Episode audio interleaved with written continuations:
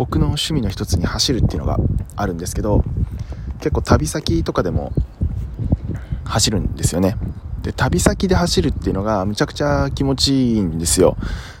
だいたい朝走るんですけれど旅先で走るとその街をですねぐるっと見たりとかあと風景を楽しんだりとかあの歩いたり車のスピードでは感じられないような風景っていうのを楽しめるのですごいおすすめなんですよね。で大体えっ、ー、とその日の朝一起きてすぐに走りに行くことが多いんですけれどもそういった意味で言うとまだちょっと街にも静寂感があって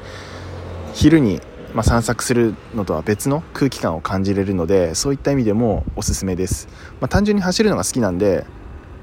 朝気持ちよく汗かいてで日中のなんつうんですかね散策を楽しめるっていうのがやっぱ一番かもしれないですね。